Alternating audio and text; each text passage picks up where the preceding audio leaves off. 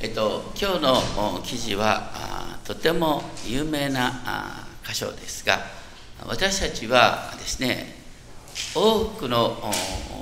恵みを受けていると言っても自分の恵みっていうのはねやっぱりいつも人との比較で測るんじゃないかなって思いますね。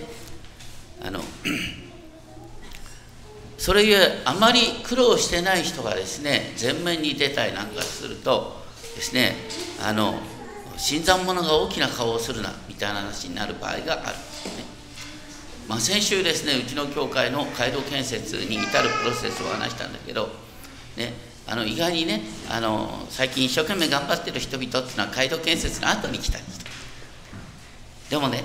本当にそういう新しい人々があの前面に立って奉仕できるってことは本当に嬉しいこと喜びのことですねそういう時にですねよく読まれるのがこの先のものが後になり後のものが先になるっていうですねイエス様の言葉。これがまたの19章30節と20章の16節ね順番をちょっと変えながらですね出てきます。それにしても今ね武道園の労働者の例えを聞いたら、普通の感覚だったらこれおかしいな話だよね。だって時給にしたら12倍だよ。1時間しか働かない人が時給12倍の時給もらっちゃったよもう絶対あってはならない話だよね。だけどこれはあくまでもいわゆるペテロの言葉に対する応答として書いてある。ペテロの言葉は19章27節にあるけど、ご覧ください。私たちは全てを捨ててあなたに従っていきました。それで私たちは何をいただけるんでしょうか？って、ペテロは言った。でもこのペテロの言葉ってのは、どういう文脈だったかというと、19章の16節からね、あの、お金持ちの青年が永遠の命を得るためにはどんな良いことをしたらいいんでしょうって聞いたそれに対してイエス様は完全になりたいんだったらあなたの財産を売り払って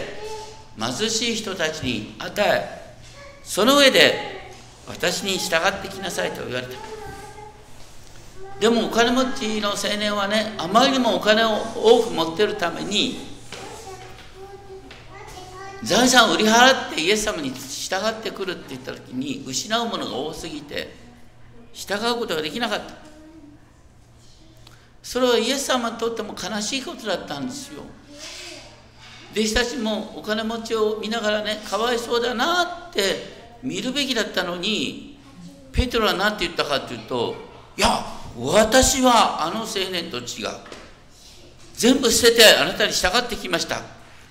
ついてはどんな報酬をいただけるんでしょうかっていう報酬の交渉をしちゃったんだよ。本当になんてバカなんだろう。ごめんなさい。一番弟子はなんてバカなんだろうと思う、でそれに対する答えが今の武道園の例えなんです。だからペテロのね何もらえるのっていうことに対する答えがブドウ園の例え。でもイエス様はすぐはねペテロの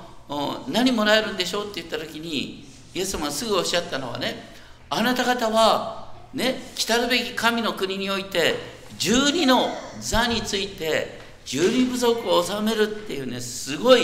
どうもない約束をしちゃったんですよ。だからイエス様はまずですねペテロにねあなたが全てを捨てて私についてきたことには豊かな報酬があるんだよっていうことを約束したんですなんでそれが必要だったかっていうとイエス様これから十字架にかかろうとしてるんですよ、ね、弟子たちは大変な信仰の試練に遭うんです。だから試練の試練に遭う人にですね厳しいことを言ったってですねかえってねあのつまずかせるからまず差し当たり試練に遭うってこと分かってから報酬をね確実な報酬をまず約束した。確実な報酬をまず約束してでもねあなたが期待したような形じゃないかもしれないよ。新参者がね豊かな祝福を受けてるように見えるかもしれないよ。だから人との比較では測れないんだよっていうことをイエス様がおっしゃった。でそのことを分かりやすく説明するために20章からのところで天の御国はブドウ園の主人がねブドウ園で働く者を雇うということに似ているんだって。これねあのよくよく考えたらすごいことよ。天の御国っていうのは普通の感覚では天国って感じでし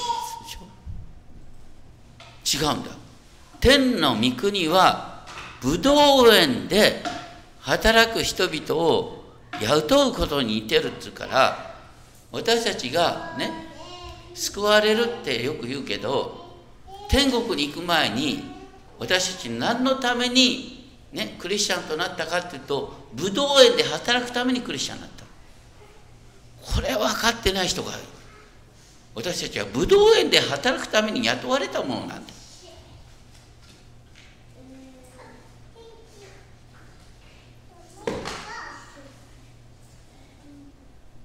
天国で行く前に、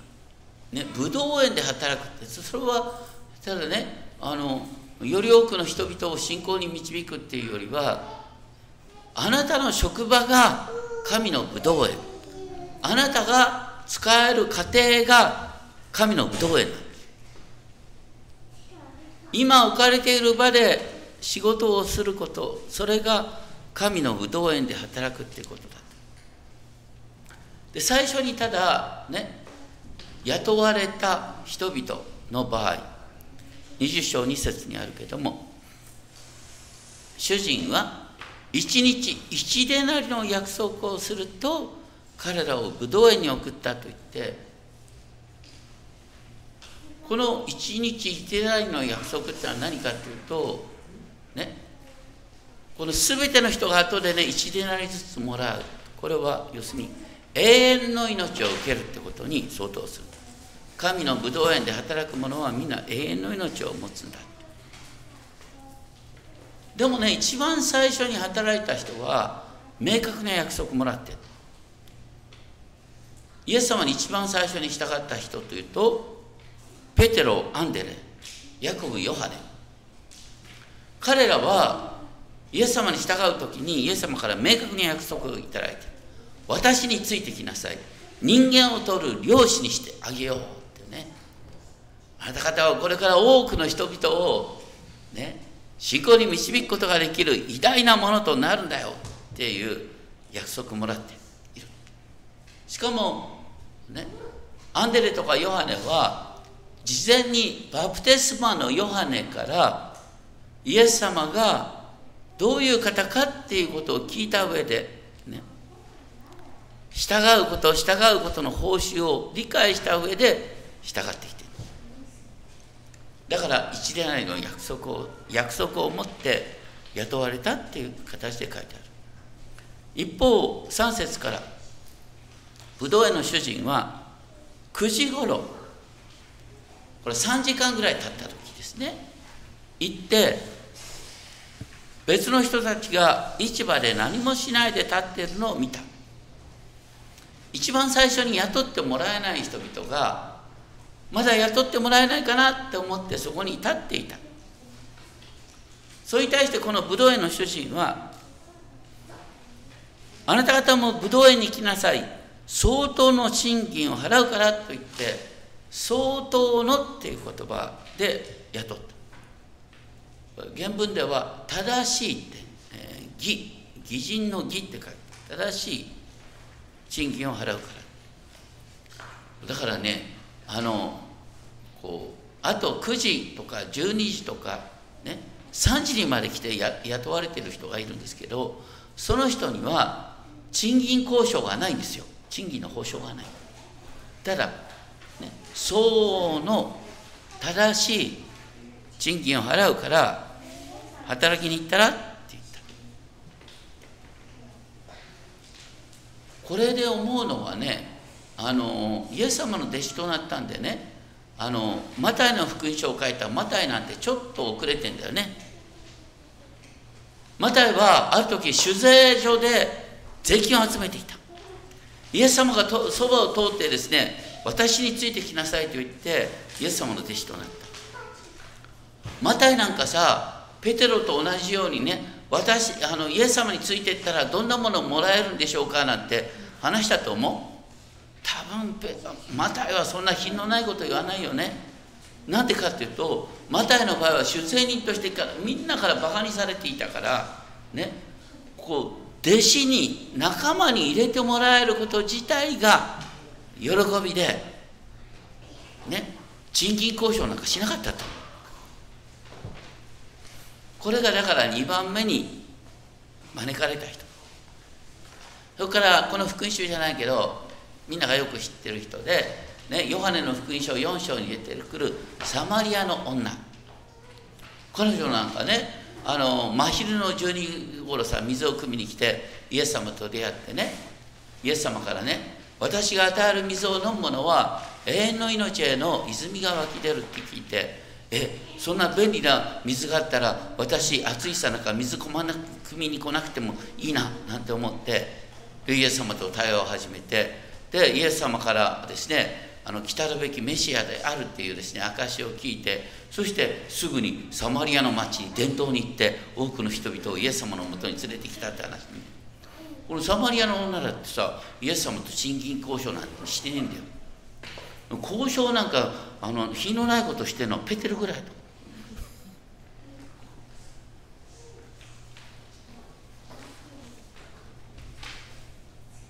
とにかくですねこのこのブドウ園の主人は20章のですねあの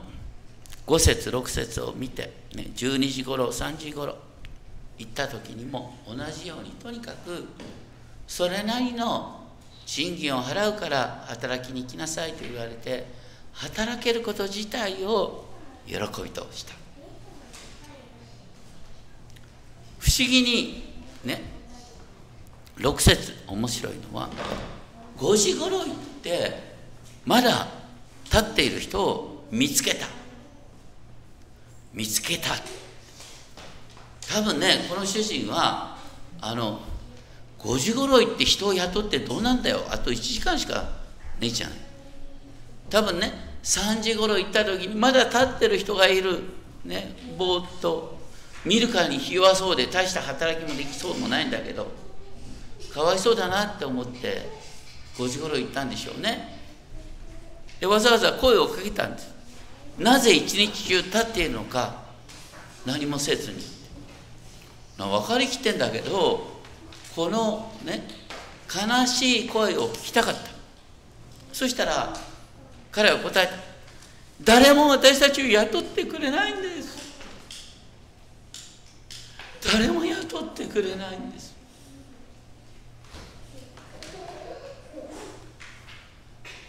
あのねこの仕事がないっていうことが意外に皆さんね仕事がないっていうことがどれだけ辛いことかっていうのは分かってない人が多い。あのね所得があってたとえお金あったとしてもね仕事がないっていうのは辛いこと。僕ね5ヶ月ぐらいそういう状況を体験したことがあるんだよね。あの野村でドイツにいた時にさとにかく私は早く会社辞めてさ電動車になりたいんだって言って早く本社に移せって言ってさ堂々と交渉してさ本社に移してもらったんだけどさ。辞めるっていう人間は置いてくれる場所がないんだよ。でもね辞めさすわけにいかない。僕もすぐに辞めるわけにいかない。5年間は働くっていう約束してた。で5ヶ月ぐらいね結局ねあの本当に窓際族的なね場に置かれたね。あれね会社に行ってねすぐにさ取り組む仕事がないっていうのは本当に寂しいね。周りから白い目で見られて仕事がない。何をしたらいいんだこれは本当につらいですよ。普通で言ったらさいや給料もらったらそれでいいだろうってそういうもんじゃないね。しかもこのね5時まで立ち続けてた人は明日の保証がないんですよ。だからどれだけ辛い気持ちだったかって。もうなんかさ世の中全体からお前は役立たず。生きてる意味がないんだって宣告されてるような気持ちですよ。だからこのねブドウ園の主人が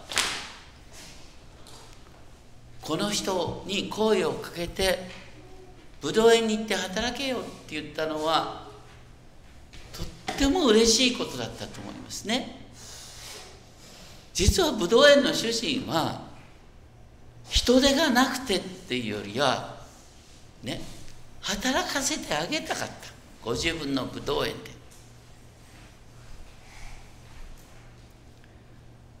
だからねたった1時間この人は働くことができた。その後不思議なことが起きました。8, 8節9節を見ると面白いことが書いてある。夕方になったので武道園の主人は監督に言った。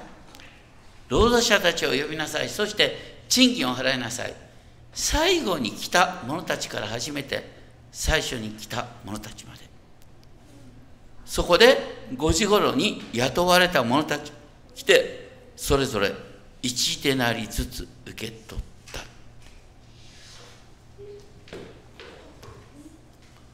最後に来た人も同じ報酬をもらえた。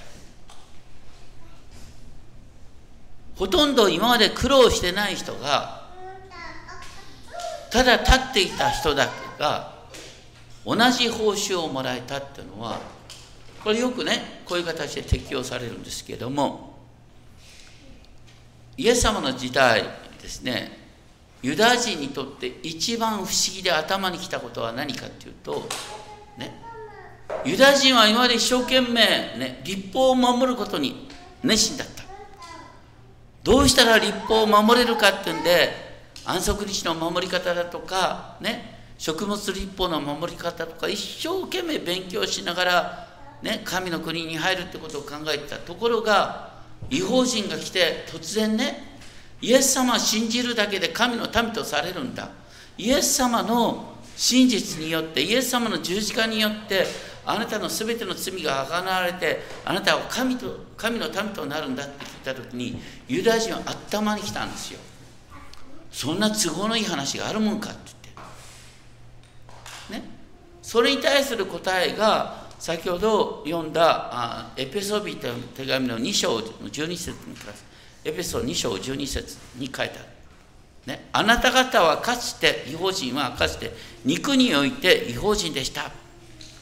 あなた方はキリストから遠く離れ、イスラエルの民から除外され、約束の契約については他国人であって、この世にあっては望みなく神もない人だった。だから望みなく神のない人っていうのはねあの将来の希望もないまで5時までずっとそこに突っ立ってた人に例えられるしかしねキリストが十字架にかかってくださったことによって遠く離れていたあなた方も今キリストの血によって、ね、神の民とされたんだよっていうふうに書いてある。キリストの十字架によって神の民とされたんだ。だから本当に一方的な恵みによって神の民とされるんだっていうことが書いてある。それと同じテーマでとにかく最後に来た人も最後に来た違法人も同じ神の民とされたんだよっていう話になってくるんですね。でも10節を見ると朝早くから働いている人が来てね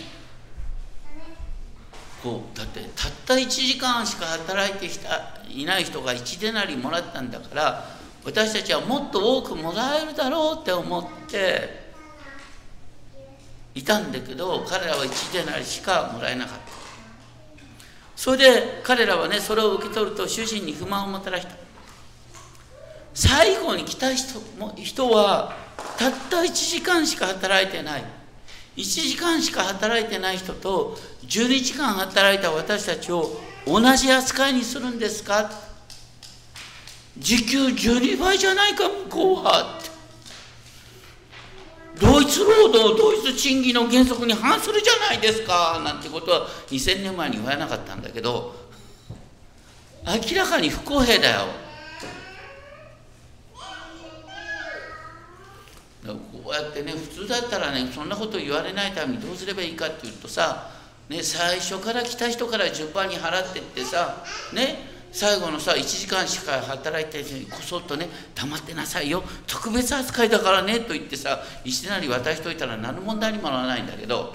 わざわざねあの朝早くから来た人に腹を立てさせるような配り方をしたんだよ。なんでかっていうと ほらペテロに語るためねペテロとかヨハネとか一番最初からイエス様の弟子になった人に語るためだからだから怒らせるような配り方をしたんです。でそれに対してねこの主人は何と言ったかって断固として。あなたの分を取って帰れ。私はこの最後の人にもあなたと同じだけ与えることを望んでいる。私はそれを望んでいるんだ。私には許されてないとでも言うのか。私のお金を望むように使うことが。これだから私はそれを望んでいるんだ。この、ね、1時間しか働いてない人に1年なり払うっていうことをこれは私の切実な望みなんだってことを言ったんです。だからね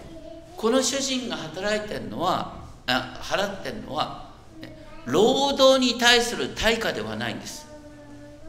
労働に対する対価ではなくして私はこの人を本当に5時間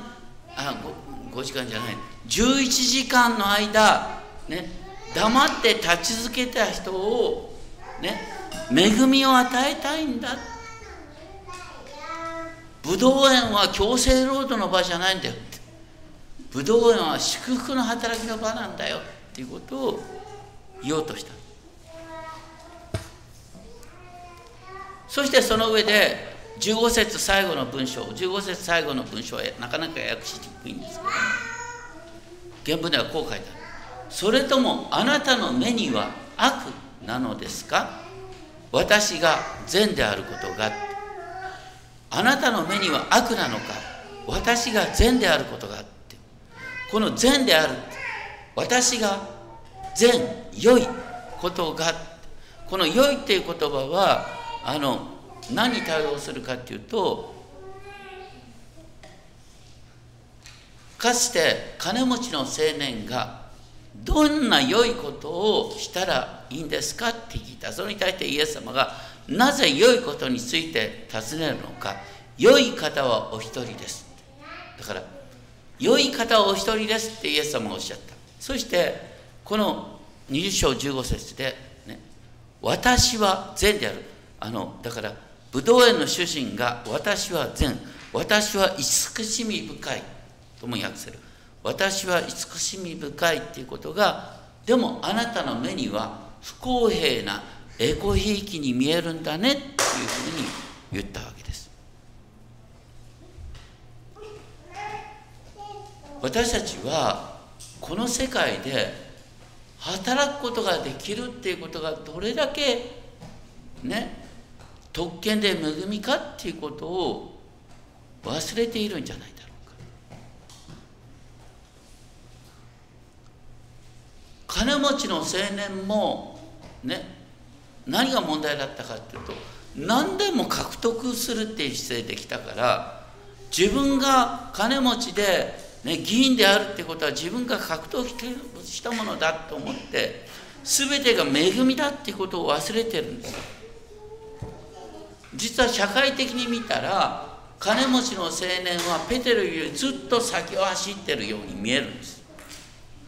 でも先にを走ってるような人が神の目から見たら一番ダメな人間だった。先のものが後のものだった。何かっていうと神の慈しみ深さを全然理解してなかったってことなんです。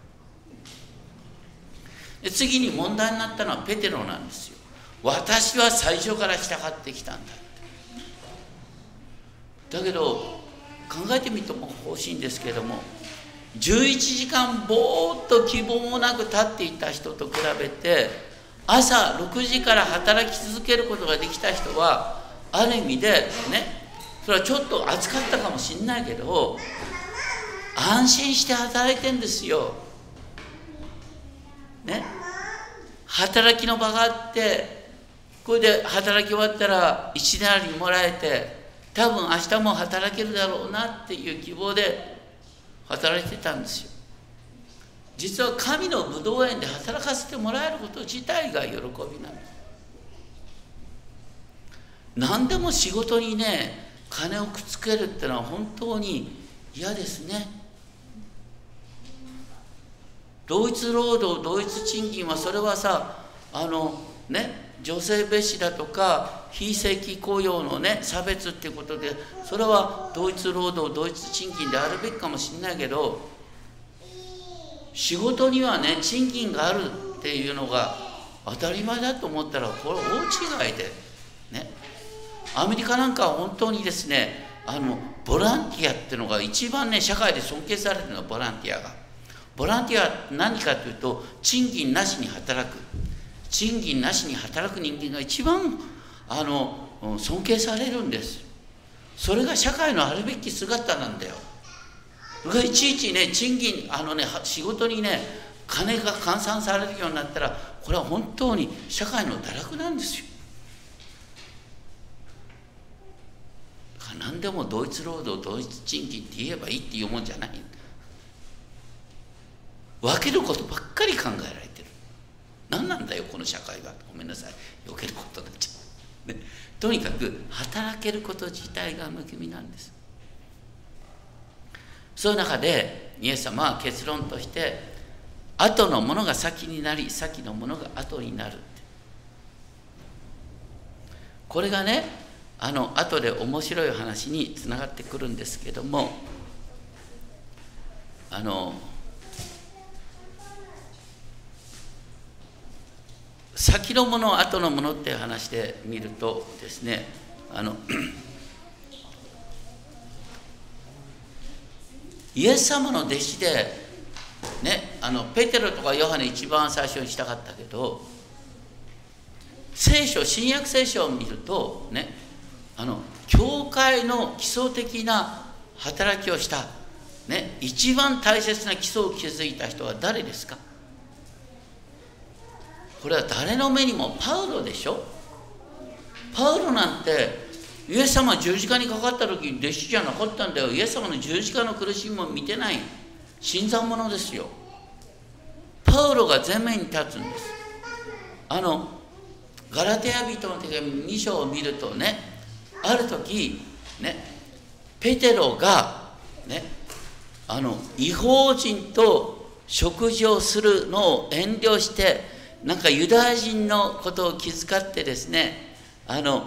なんか違法人と食事をする席から外れていたっていう状況があってそれに対してパウロが真っ向からね「ペテロさんあなたおかしい」ってみんなの前でペテロを批判したって話が出てきます。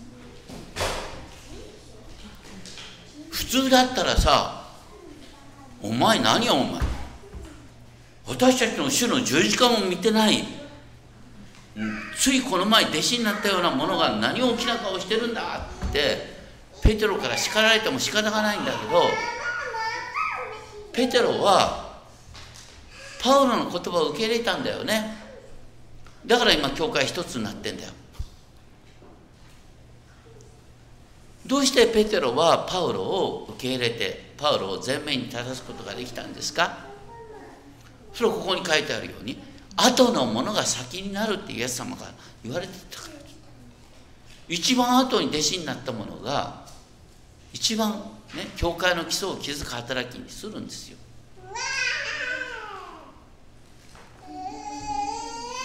私たちはそれぞれね実は知らないうちにいつも比較ばっかりしてるんです、ね、私の方がとかねいやあの人は最近来た人なのにでっかい顔ごめんなさい。そういう感じで見てる。でもね人それぞれが負うべき重荷がある、まあ、露骨に教会のことで言うとねあのいつもね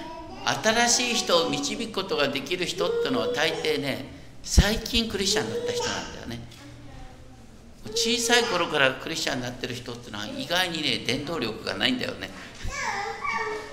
みんなから当たり前に見られてる。ですから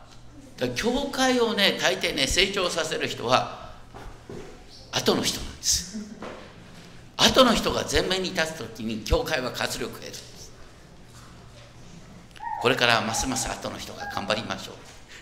でも先の人もねあの奉仕できること自体が喜びなんだよってことを覚えたいと思います。ですから教会においては本当にねあのいやどっちが先どっちが後なんていうことは全然なくて本当にそれぞれ神様から与えられてる使命があって使命を果たせること自体武道園で働けること自体が恵みなんだよってことを覚えて本当に私たちはね人間的な比較を超えて、ね、私にはこういう飯があるんだっていうことを確信しながら神の前に喜んでね誰も出しゃばりなんて言う人いないからどんどん出しゃばってね教会で奉仕できればいいなと思います。お祈りしましょう。天のお父様本当に先のものが後になり後のものが先になる。ペテロはパウロを認めることができました。それで今の教会があります。ユダヤ人は違法人を喜ぶことができました。それで現在の教会があります。どうかその原点を忘れることがないように私たちを導いてください。どうか教会で新しい方々堂々と証しをし賛美をリードしそして教会を導いていくことができるよう力づけてください。同時に古くからいる人も本当に教会を共に守りバランスをとっていくことができるよう導いてください。尊き主イエス・キリストの皆によってお願いします。